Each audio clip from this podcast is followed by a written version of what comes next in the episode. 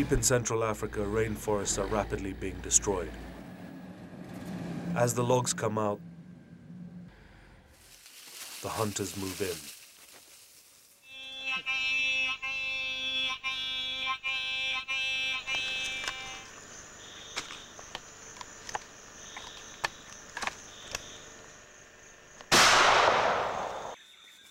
Great apes are under siege. Chimpanzees and gorillas killed for meat. Orphaned infants smuggled to the Middle East, destined for short, miserable lives in deplorable conditions. It is illegal hunting and cross border trade in endangered species. But authorities do little to stop it. Following a trail of evidence, investigators build a case against smugglers,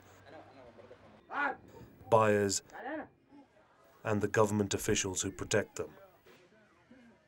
The Cairo Connection. These chimpanzees are survivors. Deep in their forest habitat, each began its ordeal when its mother was shot and killed, then sold from one dealer to another, but rescued and brought here. Sweetwater's Chimpanzee Sanctuary in Kenya is a rescue center that cares for dozens of chimpanzees a tiny fraction of the orphans resulting from an onslaught of hunting in Central Africa. This story begins here. In January 2005, these baby chimpanzees were confiscated at Nairobi airport after arriving on a flight from Cairo. Six of them, together with four monkeys, were packed in a crate, stressed and dehydrated after being confined for days without food or water. One of them quickly died. The others were brought here to Sweetwaters and nursed back to health. X-rays reveal shotgun pellets lodged in their bodies. When they learned about this case, so many chimpanzees in one shipment, Carl Ammann and Jason Mier decided they had to know more. To find out where the crate came from, where it was going, and who was responsible for this. And, most critically, was this shipment only a small part of a larger black market trade in Africa's great apes. Carl and Jason were already deeply involved in the cause of saving these animals. Carl is an author and photographer for more than a decade.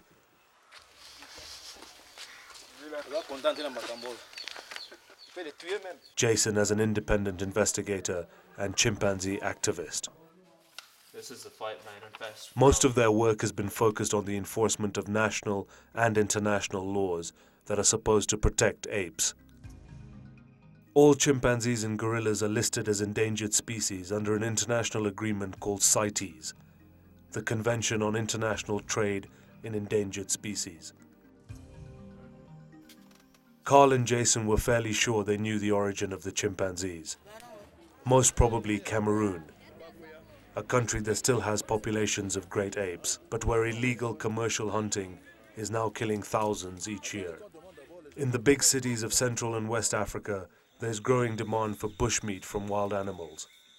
The meat of gorillas and chimpanzees is especially prized. Infant apes are frequently shot and killed with their mothers. But survivors are often captured by hunters and sold to dealers. When Carl and Jason reviewed the records of the crate shipment, their suspicions were confirmed. The crate had arrived from Cairo after being rejected by customs authorities there but it had started its journey the previous day in Kano, Nigeria.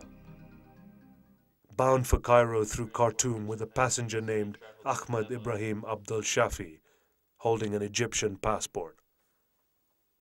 Checking further, Carl and Jason identified another passenger on the flights from Kano to Cairo, a woman named Heba Abdelmoti Ahmed Saad, an Egyptian widely known as a wildlife smuggler. After the crate of chimpanzees was refused entry in Cairo and ordered to be shipped back to Nigeria, it was loaded onto a Kenya Airways flight to Nairobi that would connect to an onward flight to Lagos.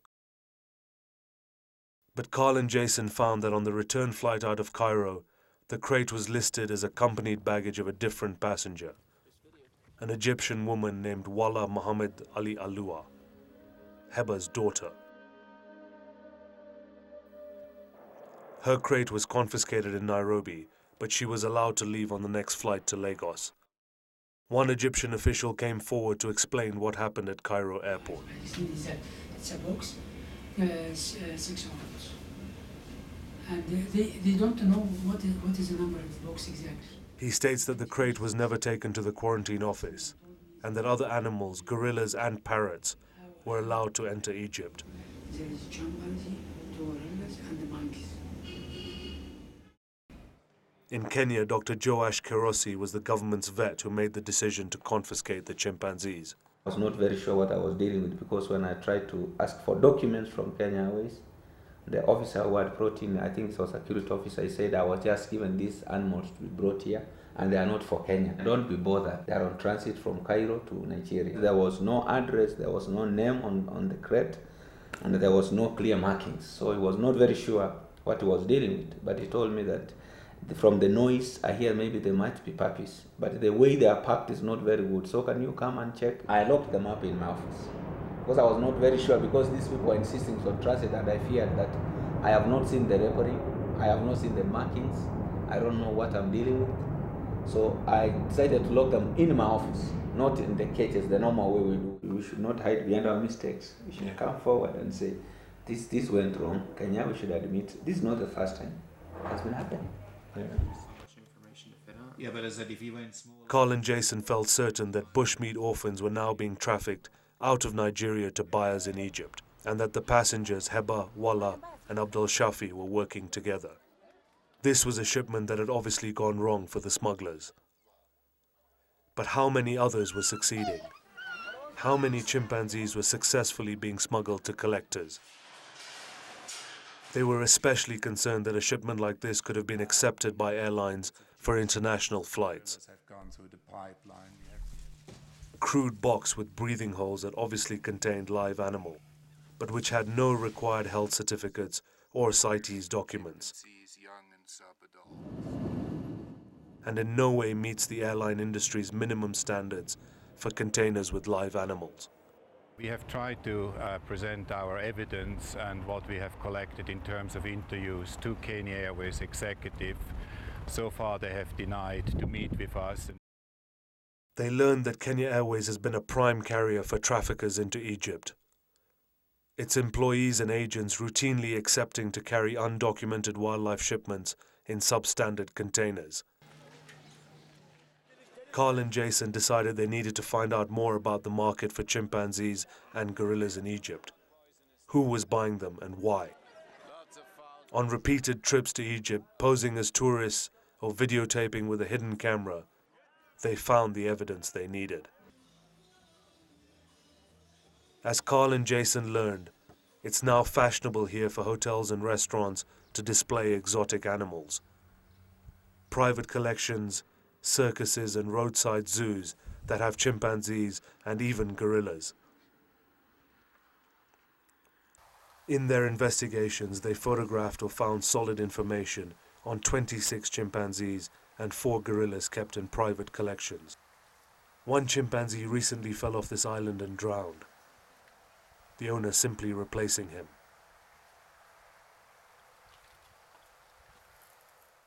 Next to a cage of snakes, another baby sits alone, miserable in a dark cave. We have another island, bigger one. Okay. So uh, I collect uh, five, six chimpanzees. I'll put it together. This is exactly what the owner has done. Two more baby chimpanzees are now on display, having entered Egypt without CITES permits. We were last year in February, and there was only one chimpanzee, and now it's mid-October, and there's two more, uh, small male and female. They're said they came here just one month ago, but these are the two youngest chimpanzees we've seen so far in Egypt.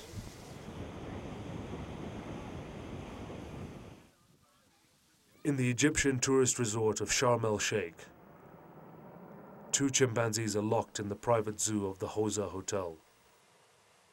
One baby chimpanzee, barely a year old, sits alone in a dark cell, an object of amusement for visitors.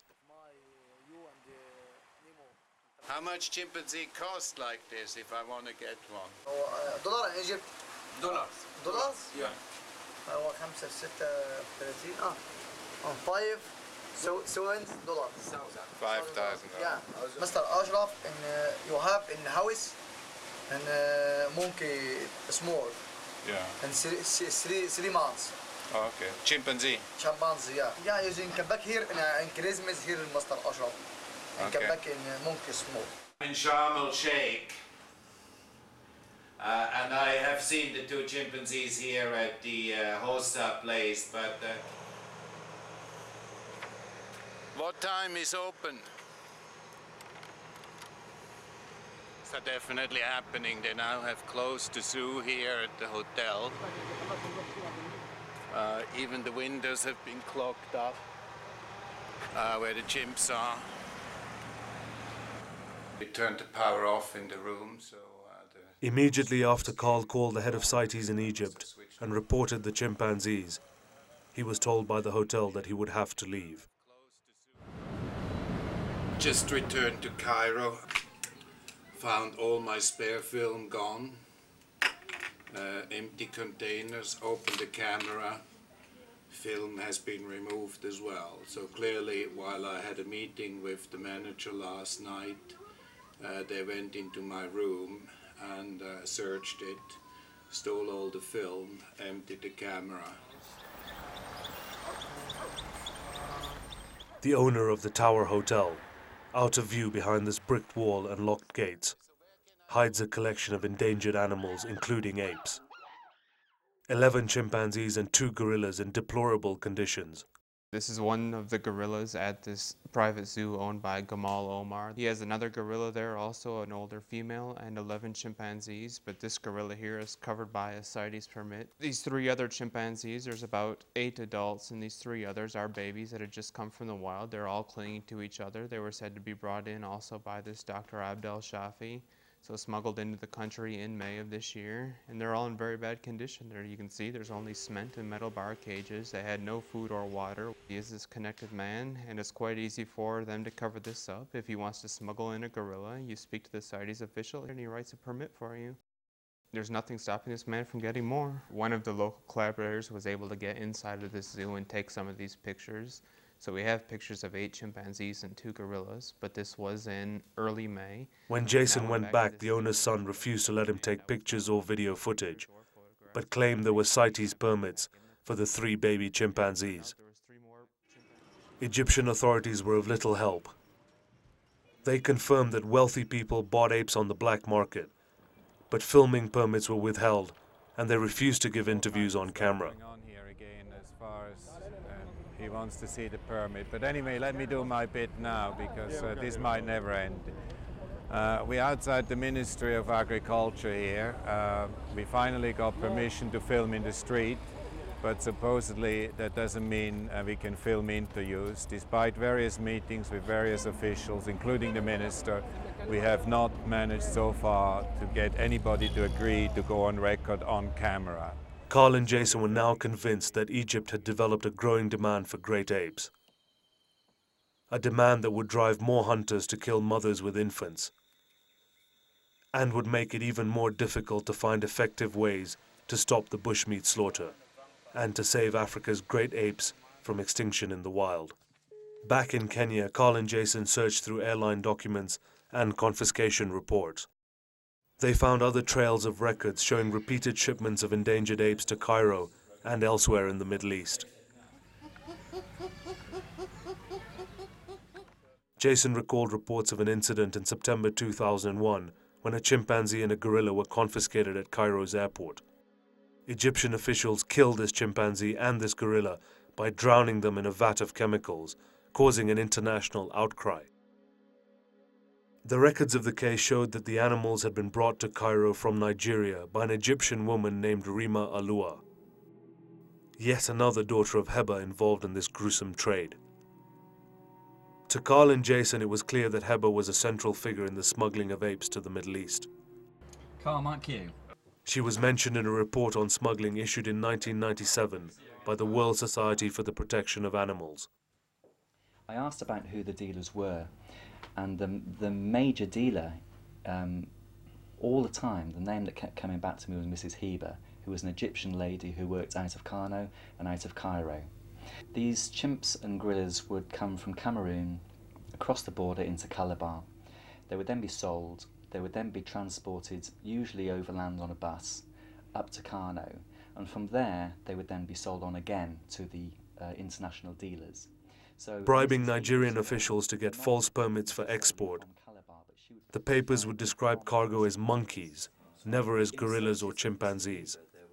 Based on the information he obtained from suppliers and crate builders, Pew estimated that Heba smuggled an average of 40 chimpanzees and 8 gorillas every year. His report was published, but no action was taken. Questioning officials in Cairo, Jason confirmed that Heba and her daughters had been implicated in wildlife smuggling for years. They both live with their mom, who is the main trafficker in apes operating in Africa. They all three live in an apartment in Cairo, and we've been able to find documentation going back at least 27 years proving that this woman has smuggled hundreds of chimpanzees and dozens of gorillas from Nigeria to Cairo.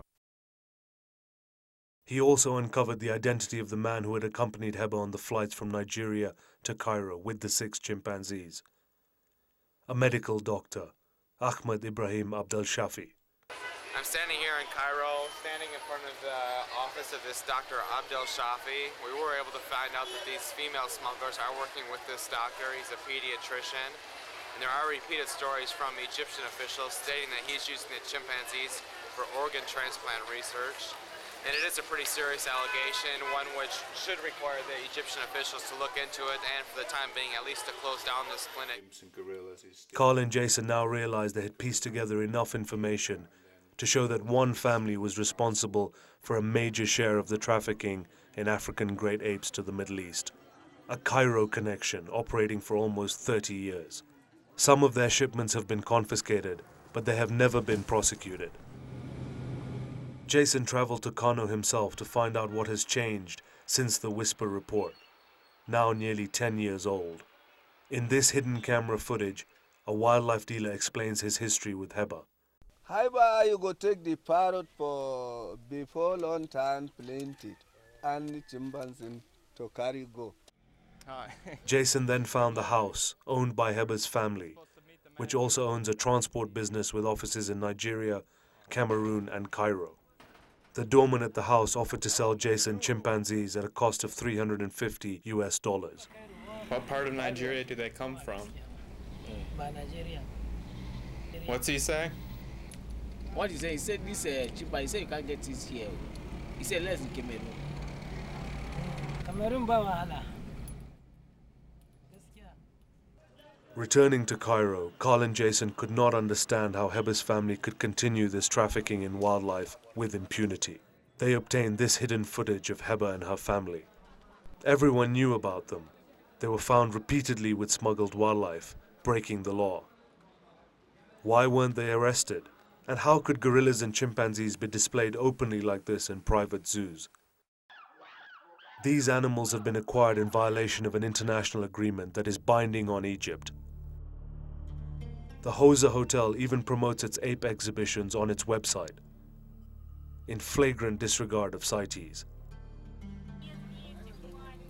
The hotel has recently acquired three more smuggled chimpanzees, and until they are no longer able to be handled easily, they are used to earn 5 euros per photo with foreign tourists, but will then be locked up and new babies smuggled in.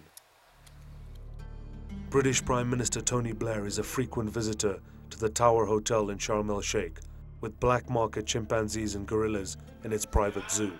Egyptian authorities told Carl and Jason there were no laws in Egypt for criminal prosecution of wildlife smugglers. But they learned there are in fact laws that could be used, but are simply not enforced. Officials also admitted that animals are bought on the black market for private zoos like this, supposedly supervised by the government and recognized as rescue centers. To Carl and Jason, that was a shocking admission. To say this kind of squalid confinement qualifies as a rescue center where smuggled apes can be kept and forgotten. If they do grow older and larger and are no longer cute and playful, who will care for them? Like Sweetwaters, there are internationally recognized sanctuaries for great apes in Africa. Places where these intelligent and highly social animals can live in a natural and relatively free environment. Here there is a commitment to care for each animal through its lifetime, as long as 50 or 60 years. A financial commitment of hundreds of thousands of dollars for each animal. Carl told the Egyptian CITES officials that if Egypt had any intention to live up to the spirit of the convention, they should confiscate these apes and repatriate them to a recognized sanctuary. Carl offered to bear the cost himself. In Geneva, Carl went to the CITES secretariat to find out why protections for these apes were not being enforced in Egypt. Are you satisfied with the results you got from the local management authorities who were investigating uh, supposedly this last case, uh, Egypt, Kenya, uh, Lusaka task force?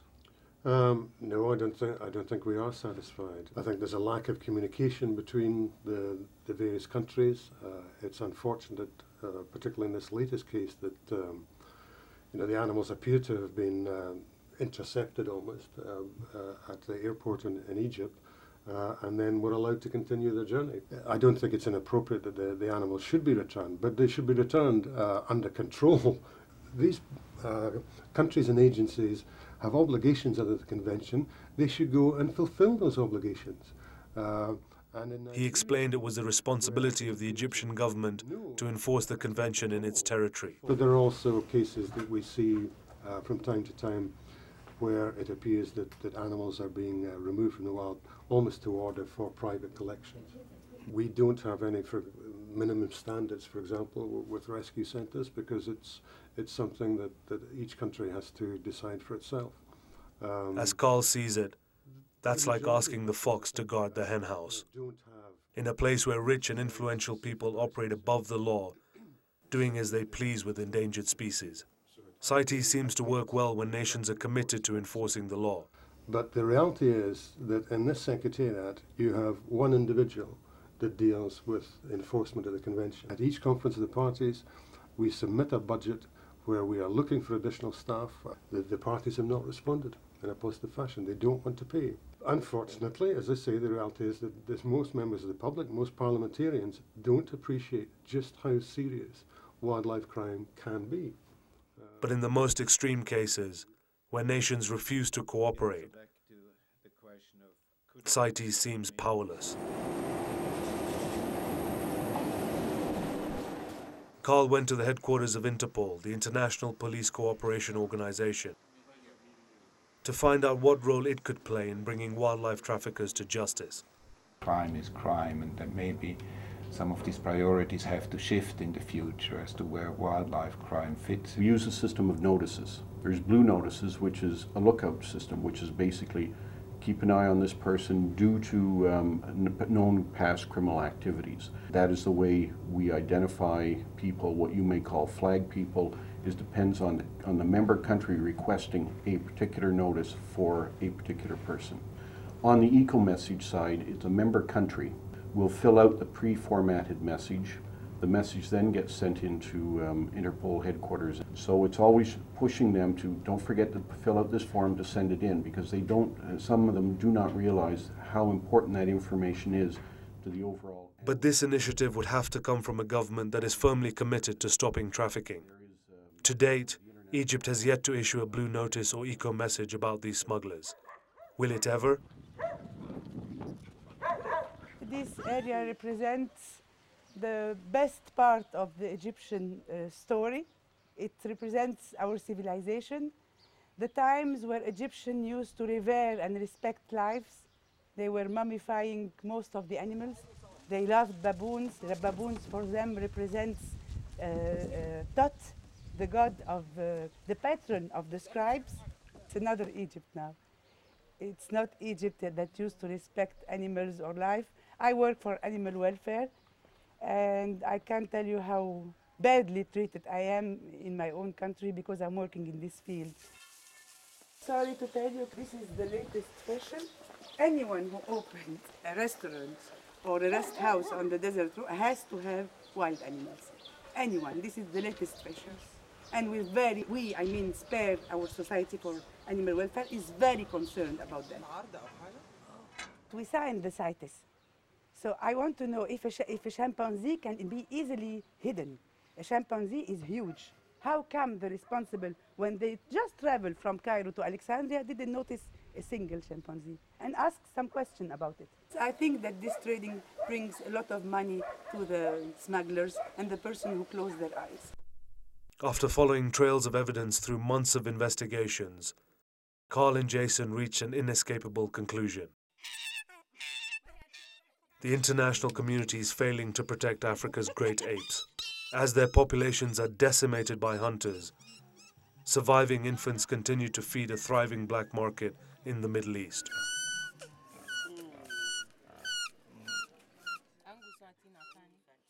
With hidden cameras, Egyptians working with Carl and Jason were recently able to find people offering smuggled chimpanzees for sale on the busy streets of Cairo. And from the National Circus, which has a history of smuggling, major players in wildlife trafficking are still operating, now training another generation to take over.